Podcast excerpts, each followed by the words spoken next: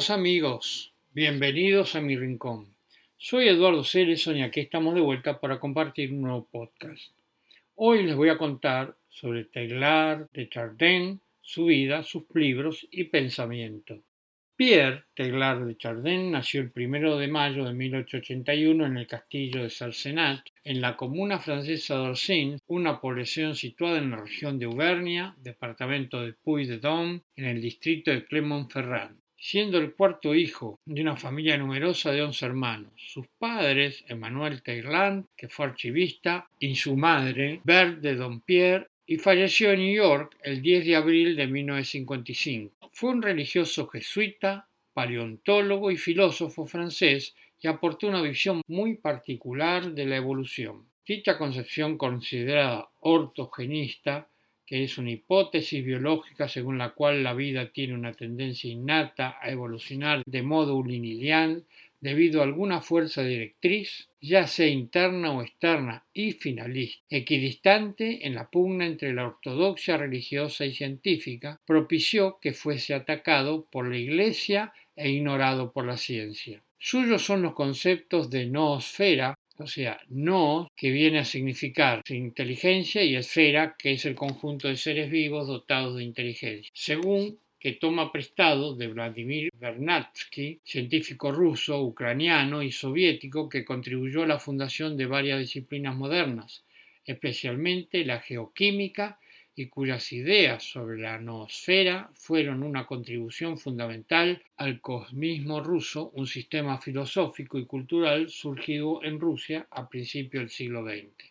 El cosmismo implica una teoría de filosofía natural que, aunando elementos religiosos y éticos, trataba de los orígenes, evolución y futuro del universo y la humanidad y punto omega un término acuñado por Pierre Teilhard de Chardin para describir el punto más alto de la evolución de la conciencia, por lo que noosfera se compone de inteligencia y esfera es el conjunto de seres vivos dotados de inteligencia, según Vladimir Bernatsky. El diccionario de la Real Academia Española lo define como el conjunto de los seres inteligentes en el medio en que viven. Pierre Teilhard de Chardin aportó una muy personal y original visión de la evolución. Nació y se crió en el campo, propiedad de sus padres. Su padre, naturalista aficionado, influye decisivamente en su vocación profesional y la religiosidad de su madre en su formación espiritual. Cursa los estudios de ciencia y letras en el Colegio Jesuita de Morngré. En 1899, a los 18 años de edad, ingresa en el noviciado jesuita de Aix-en-Provence. Allí, y más tarde en 1908, en el Colegio Jesuita de Hastings, cerca de Pildown, Gran Bretaña. Cursa estudios de teología, tras los cuales es ordenado sacerdote. En esa época, durante su estancia en Gran Bretaña, en 1909, cuando conoce al naturalista Charles Dawson, con quien compartirá la afición por la paleontología.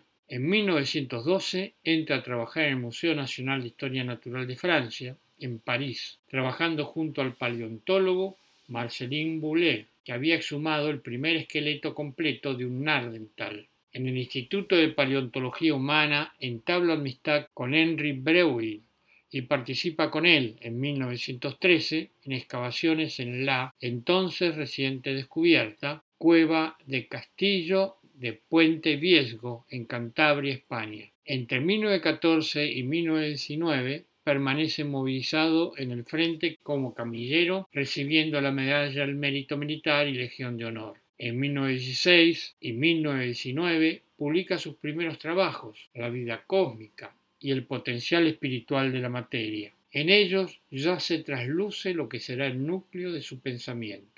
De 1922 a 1926 obtiene en la Sorbona tres licenciaturas de ciencias naturales, geología, botánica y zoología, y alcanza el doctorado con su tesis Mamíferos del Eoceno inferior francés y sus yacimientos. En 1923 realiza su primer viaje a China por encargo del Museo de París. Otra vez en París, imparte clases como profesor en un instituto católico Un artículo suyo sobre el pecado original es la causa de sus primeros enfrentamientos con la Santa Sede. Se ve obligado a abandonar la enseñanza. Regresa a China, donde en Shokudian participa junto a Henry Breuil en el descubrimiento del Sinanthropus u hombre de Pekín, actualmente Homo erectus pekinensis, el pariente más cercano del Pithecanthropus u hombre de Java actualmente Homo erectus. Beuir y Taylor descubrieron que el hombre de Pekín era un fabricante de herramientas de piedra y que manipulaba el fuego. En 1931 participa como geólogo y paleontólogo en el crucero amarillo recorriendo el Asia Central, una peligrosa aventura científico-deportiva organizada por Andrés Citroën para promocionar sus vehículos. Hasta 1951, que se establece en New York, prosigue una intensa actividad científica marcada por numerosos viajes de estudios. Etiopía en 1928, los Estados Unidos en 1930, la India en 1935, Java en 1936, Birmania en 1937, Pekín 1939 a 1946, Sudáfrica 1951 y 53, y así como varias provincias chinas, Shaanxi en 1932, Henan en 1934, Shandong en 1936. Taylor contribuyó fuertemente a la constitución de una red internacional de investigación en paleontología humana. En 1951 ingresa en la Academia de las Ciencias de Francia. A la concepción materialista del darwinismo y del positivismo, Taylor opuso una cosmología que, pese a admitir el evolucionismo e incluso excediéndolo a la realidad espiritual, rechaza una interpretación puramente mecanicista y materialista del cosmos. En medio de las visiones pesimistas que se alzaron a lo largo de su siglo, la obra de Pierre Teilhard de Chardin apuesta por la esperanza y la alegría de sentirse hombre. Muere en New York el 10 de abril de 1955, el día de Pascua. Un año antes, durante una cena en el consulado de Francia de esa misma ciudad, confió a sus amigos mi deseo sería morir el día de la resurrección. Gran parte de su obra fue publicada con carácter póstumo por Joan Mortier, a la que nombró su albacea para temas editoriales. Esta obra ocupa 13 volúmenes.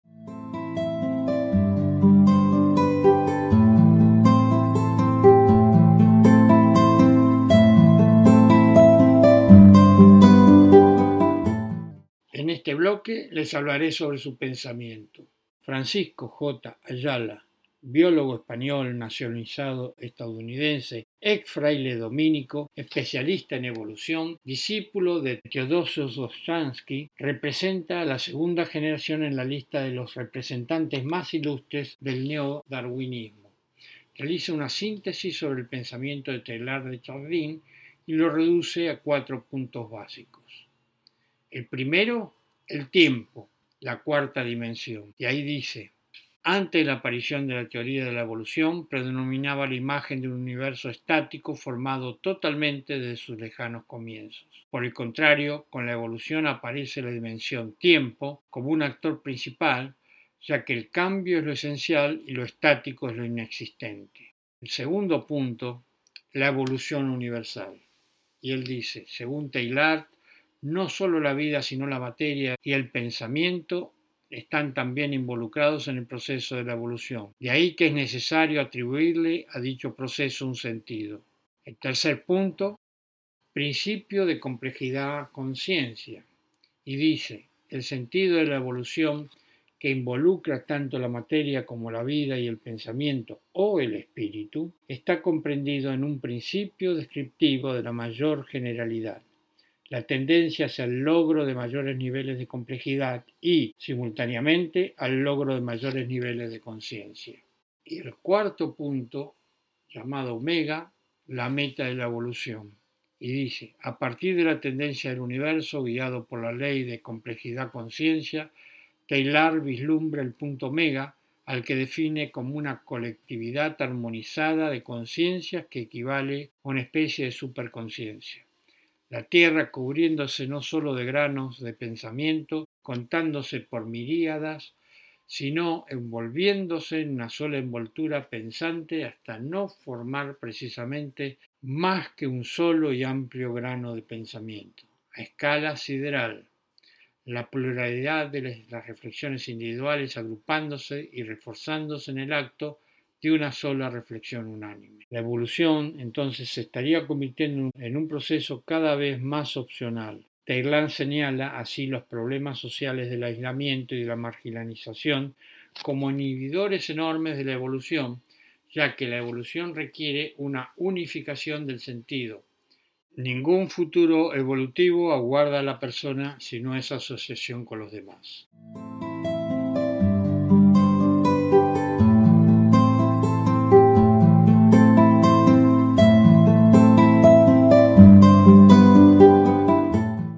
Durante su vida, Taylor de Chardin tuvo detractores y defensores. Ejemplo de eso lo vemos cuando en 1958 Taylor ya había muerto el padre Jansen informó a la Compañía de Jesús que un decreto del Santo Oficio, dirigido por el cardenal Octaviani, requirió a las congregaciones retirar de todas las bibliotecas las obras de Teglar. El documento decía que los textos del jesuita representan ambigüedades e incluso errores tan graves que ofenden a la doctrina católica, por lo que alerta al clero para defender los espíritus, en particular lo de los jóvenes de los peligros de las obras de Pierre Teilhard de Chardin y sus discípulos. El padre Leonardo Castellani enumera en los siguientes puntos las fallas de su pensamiento desde una perspectiva católica. Primero, el transformismo darwiniano dando como verdad cierta. Segundo, la negación de la parucia o segunda venida de Cristo tal como lo entiende la Iglesia. Tercero, la negación de la redención por la obra personal de Cristo. Cuarto, la negación del pecado original a la manera de Pelagio. Quinto, monismo materialista evolucionista parecido al de Spencer y Haeckel. Sexto, panteísmo sutil a la manera de Bergson. Séptimo, interpretación modernista de todos los sacramentos, empezando por la Eucaristía a la manera de Genther. Octavo, negación del fin primario del matrimonio y constitución del fin primario del matrimonio en la ayuda espiritual mutua de los esposos. Noveno, aprobación de los medios contraconceptivos en el matrimonio a la manera de Malthus.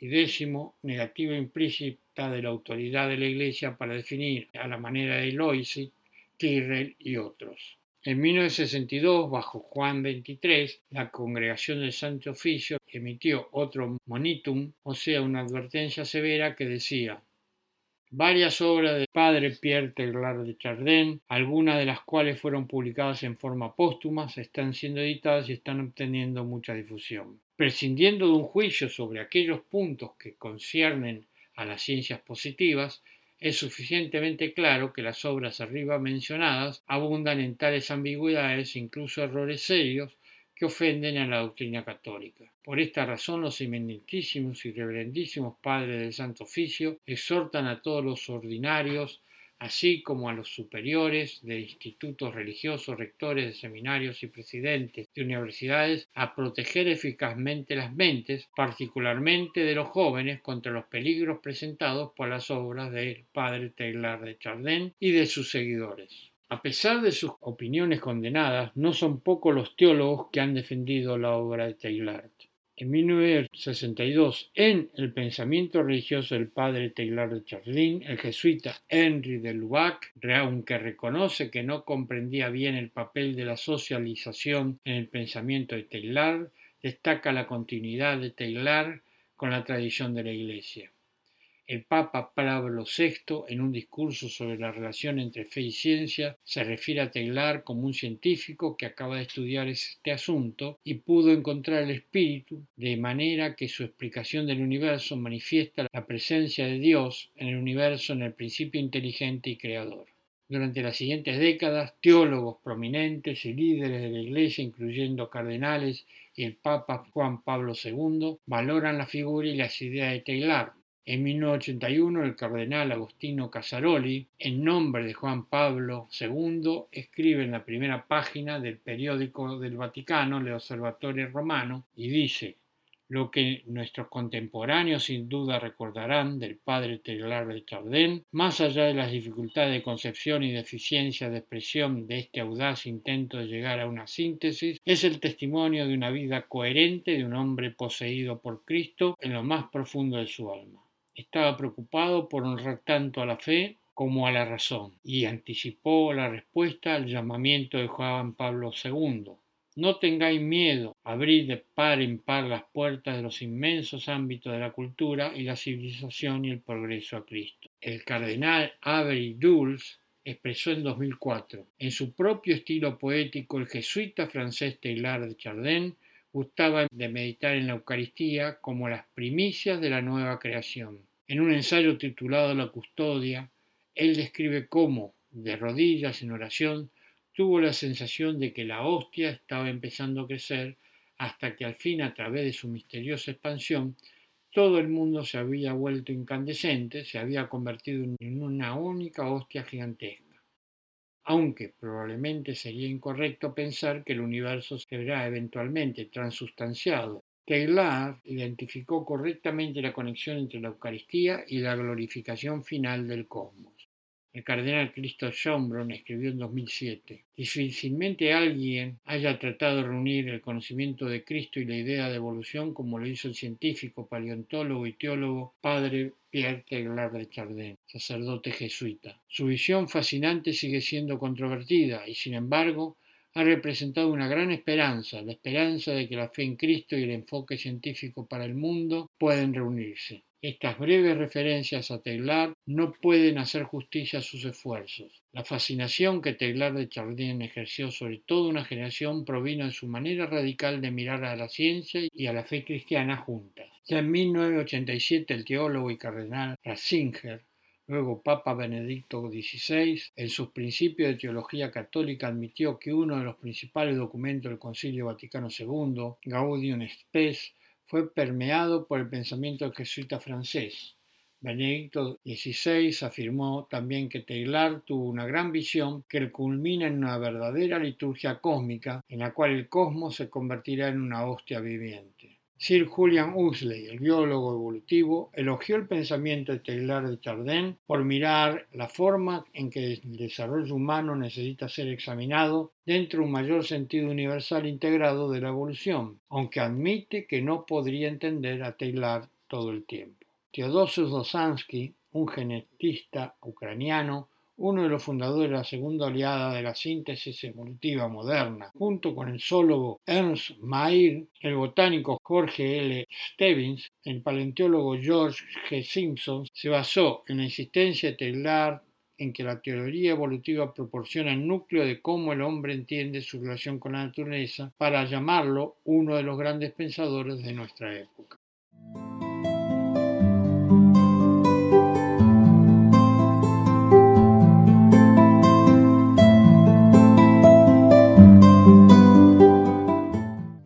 Taylor de Chardin ha tenido una gran producción de obras y de sus obras principales, como comentario a las mismas, les leeré una hipnosis que hace la editorial Trota, Sociedad Anónima, en Madrid, en 2017. Y dice así, el despertar del genio taylordiano tuvo lugar en los campos de batalla de la, Gran Guerra. Este bautismo en lo real llevó a Taylor de Chardin a escribir unos textos que una clave imprescindible para comprender la posterior evolución de su pensamiento religioso, filosófico y científico. En medio de la carnicería del frente, donde sirve como camillero y capellán, el alma mística de Taylor se abre al sentido profundo de la vida, la muerte, la historia o el Cristo cósmico que se hace transparente en la materia ensangrentada. Taylor redacta un testimonio, casi un testamento. No comunica sus escritos más que a un pequeño número de personas. No espera poderlos publicar. Todo lo que había visto, sentido, pensado durante el periodo extraordinario del que salió transformado, ¿podría un día revelarlo? Este segundo volumen de los escritos del tiempo de la guerra contiene los ocho ensayos compuestos por Teilhard en el año 1918 y los cinco fechados en 1919. Entre ellos destacan dos textos hasta ahora inéditos en castellano, La Gran Mónada y La Nota para servir a la evangelización de los nuevos tiempos. Este último se inicia con una advertencia en la que Taylor escribe, Hoy día existe, voy a demostrarlo, un movimiento religioso natural muy vigoroso. Pensamos, nosotros que somos cristianos y sacerdotes, que para influir en él, para sobrenaturalizarlo, que es en lo que consiste propiamente la conversión de la tierra, es absolutamente necesario que participemos en su impulso, en sus inquietudes y en sus esperanzas. Se hallaba en el punto de partida de su gran aventura intelectual. Los principales libros de la gran producción de Taylor, de los que les leeré la hipnosis de algunos de ellos, son El fenómeno humano en 1955, La aparición del hombre en 1956, Cartas de un viajero en 1956, El grupo zoológico humano 1956, La visión del pasado 1957, El medio divino 1957, El futuro del hombre 1959, La energía humana 1962, La activación de la energía 1963, El lugar del hombre en la naturaleza 1965, Ciencia y Cristo en 1965 también, como yo creo en 1969. La hipnosis dice, tomemos realmente el mundo tal como hoy día se nos presenta a la luz de nuestra razón, no en el mundo de hace cuatro mil años, encerrado en sus ocho o nueve esferas, para el que se ha escrito la teología de nuestros manuales, sino el universo que vemos emerger orgánicamente de un, de tiempo y un espacio ilimitados. Despleguemos ante nosotros esta inmensidad profunda y tratemos de entender cómo habrá que modificar los, los, contornos visibles de Cristo para que su figura siga ahora como en otro tiempo invadiéndolo todo victoriosamente. Este nuevo Cristo y no la figura anticuada que tal vez hubiéramos deseado conservar artificialmente, es quien va a ser el antiguo y el verdadero Jesús. Sí que le reconoceremos en este signo de una presencia universal. En el himno del universo, la hipnosis dice, el núcleo del humanismo crístico de Teglar de Chardin es el de una religión de la tierra y de la vida que transfigura la realidad y que transforma la conciencia humana en un éxtasis ante lo divino ambiente omnipresente.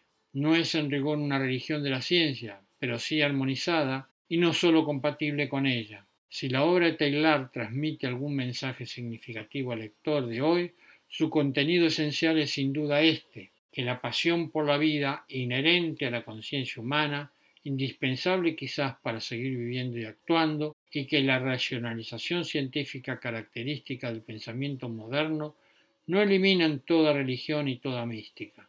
Antes, al contrario, pueden hacer surgir modos de creencias y de vivencia referidos al sentido de la vida y de la acción, al absoluto y a lo universal, a lo divino a un sacrum fascinante y benévolo, y eso, eso lo dijo Alfredo Fierro en el prólogo. Las direcciones del futuro escritas en 1973, los escritos Tiempo de Guerra en 1975, El corazón de la materia en 1976 y La hipnosis dice. Este último volumen de los ensayos que Pierre Teilhard de Chardin nos dejó se abre con dos obras maestras inéditas, El corazón de la materia y Lo crístico. Después reúne por orden cronológico la misa sobre el mundo y diversos opúsculos recuperados. En el corazón de la materia, llegado casi al término de su vida, Taylor se vuelve y percibe con plena lucidez las dos vías convergentes que ha recorrido, la de la ciencia y la de la religión. Entonces comprende y expone la unidad de su vida. Lo crístico es el apogeo final de la sinfonía taylordiana. Para Taylor el universo es escatológico, y la consumación de su unidad coincide con una maduración desencadenante del retorno definitivo de Cristo. La gran tarea que nos espera en adelante es continuar el pensamiento del padre Taylor de Chardin en el campo de la ciencia, la filosofía y la teología, más allá de los límites que las circunstancias le impusieron. Con esta condición, y sólo con ella, la obra comenzada por él alcanzará su pleno desarrollo y dará los frutos que él esperaba. En los escritos especiales de Taylor de Chardin, la hipnosis dice, Esta espléndida selección de los escritos de Taylor es una inapreciable aportación, de hecho es única en su género. La introducción de Ursula King ofrece al lector un excelente trasfondo biográfico e intelectual para valorar a este pensador seminal.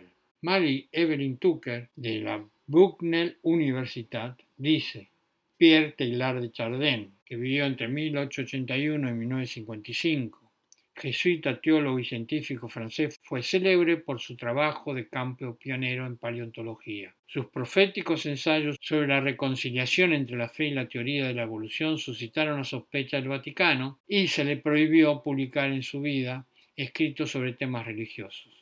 Después de su muerte, la publicación de sus numerosos libros lo convirtió en uno de los pensadores católicos más influyentes del siglo XX, un místico cuya visión holística habla de una relevancia cada vez mayor a la espiritualidad contemporánea. Los escritos de Taylor, de los que suele decirse que se adelantaron a su tiempo, resultan más impactantes e influyentes en nuestro tiempo que cuando fueron publicados por primera vez. Ursula King, que es profesora y directora del Center for Comparative Studies in Religion Gender en el Departamento de Teología y Estudios Religiosos de la Universidad de Bristol, Inglaterra, autora de numerosas obras, ha escrito varios libros sobre Taylor, entre ellos destacan El espíritu del fuego, The Life and Vision of Taylor de Chardin, galardonado por el Small Press Book Award, y Christ in All Things, Exploring Spiritually with Taylor de Chardin.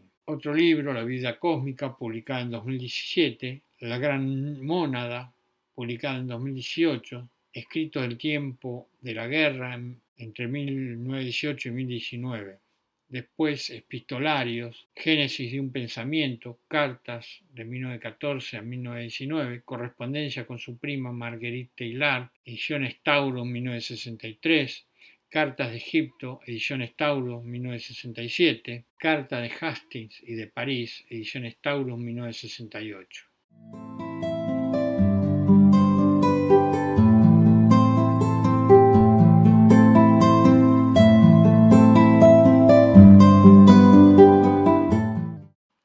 Este bloque, y para que completen la visión de este importante escritor, les leeré algunas de sus frases célebres. La primera dice, Llegará el día en que después de aprovechar el espacio, los vientos, la marea y la gravedad, aprovecharemos para Dios las energías del amor. Y ese día, por segunda vez en la historia del mundo, habremos descubierto el fuego.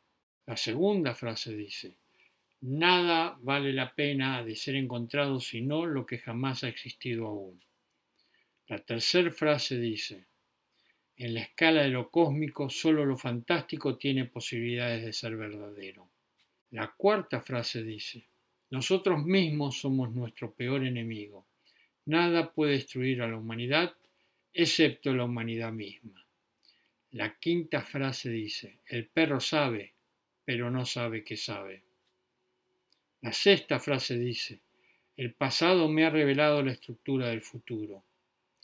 La séptima frase dice, no hay nada valioso salvo la parte de usted que se encuentra en otras personas y la parte de los demás que está en ti.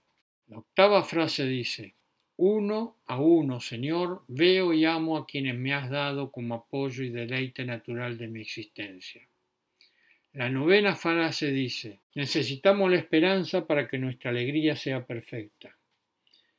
La décima frase dice, era preciso que cayera sobre mí una chispa para hacer brotar el fuego. La decimoprimera frase dice, las grandes verdades se sienten antes de expresarse.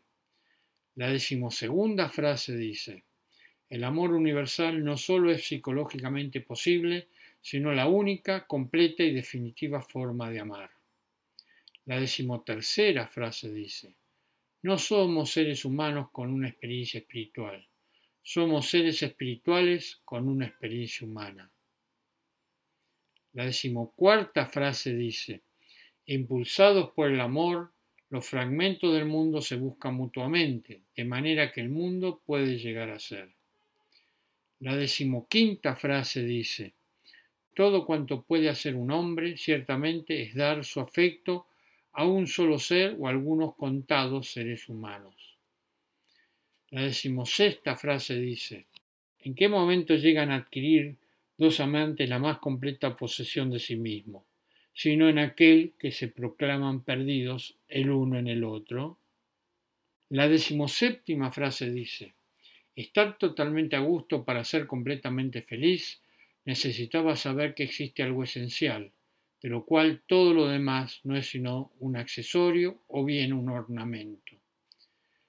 La decimoctava frase dice, en el análisis final, la cuestión de por qué las cosas malas le pasan a la gente buena se transmutan en algunas cuestiones muy diferentes. Ya no se trata de preguntarse por qué ocurrió, sino de preguntarse cómo vamos a responder, qué vamos a hacer ahora que ya pasó. La decimonovena frase dice, el amor es la afinidad que une y reúne los elementos del mundo. El amor, de hecho, es el agente de la síntesis universal.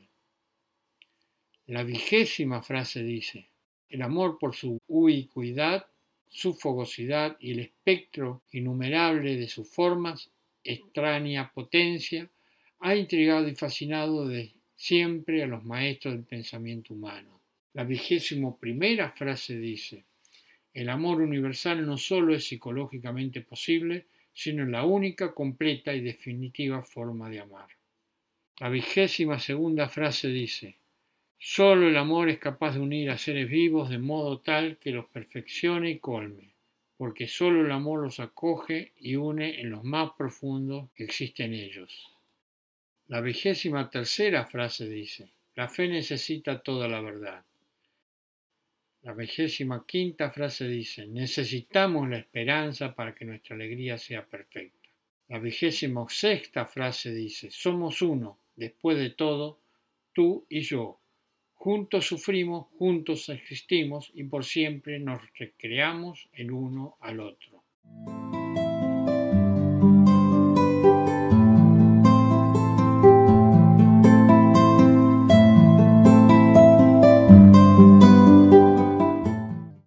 Hemos llegado al final de este podcast. Espero les haya gustado. Si quieren hacerme algún comentario, escríbanme a eduardocereson.com.